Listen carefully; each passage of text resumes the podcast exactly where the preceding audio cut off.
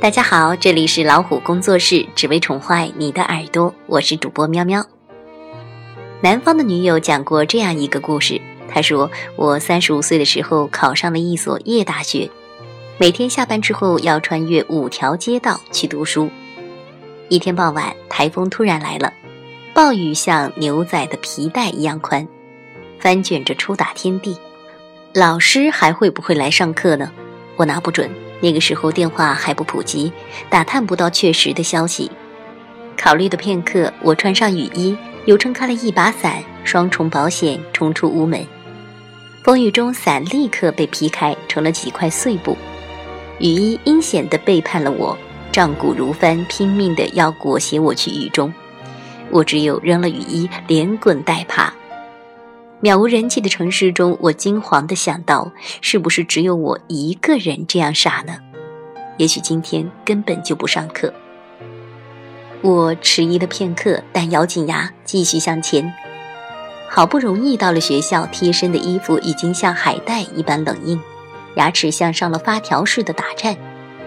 没想到看门的老人说：“从老师到学生，除了你，没有一个人来。”那一瞬，我非常的绝望，不单是极端的辛苦化为泡沫，更有无穷的委屈和沮丧。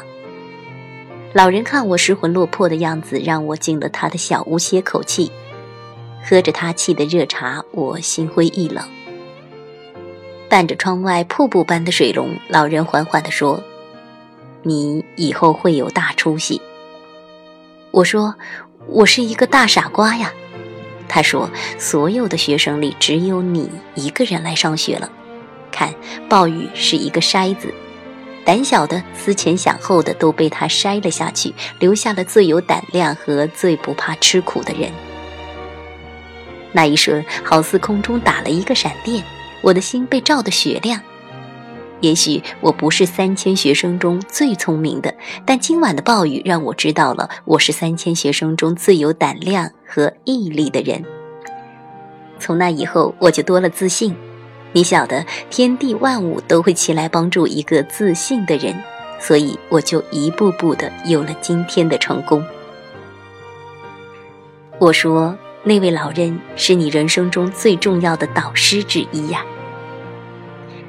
一个有胆识、有毅力、充满自信的人，才能够克服一切艰难险阻，最终获得成功。亲爱的朋友，你是怎样面对人生的每一场暴风雨的呢？愿你就是那个暴风雨留下的人。我是喵喵，更多精彩别忘了关注微信公众号“老虎工作室”。我们下次再聊。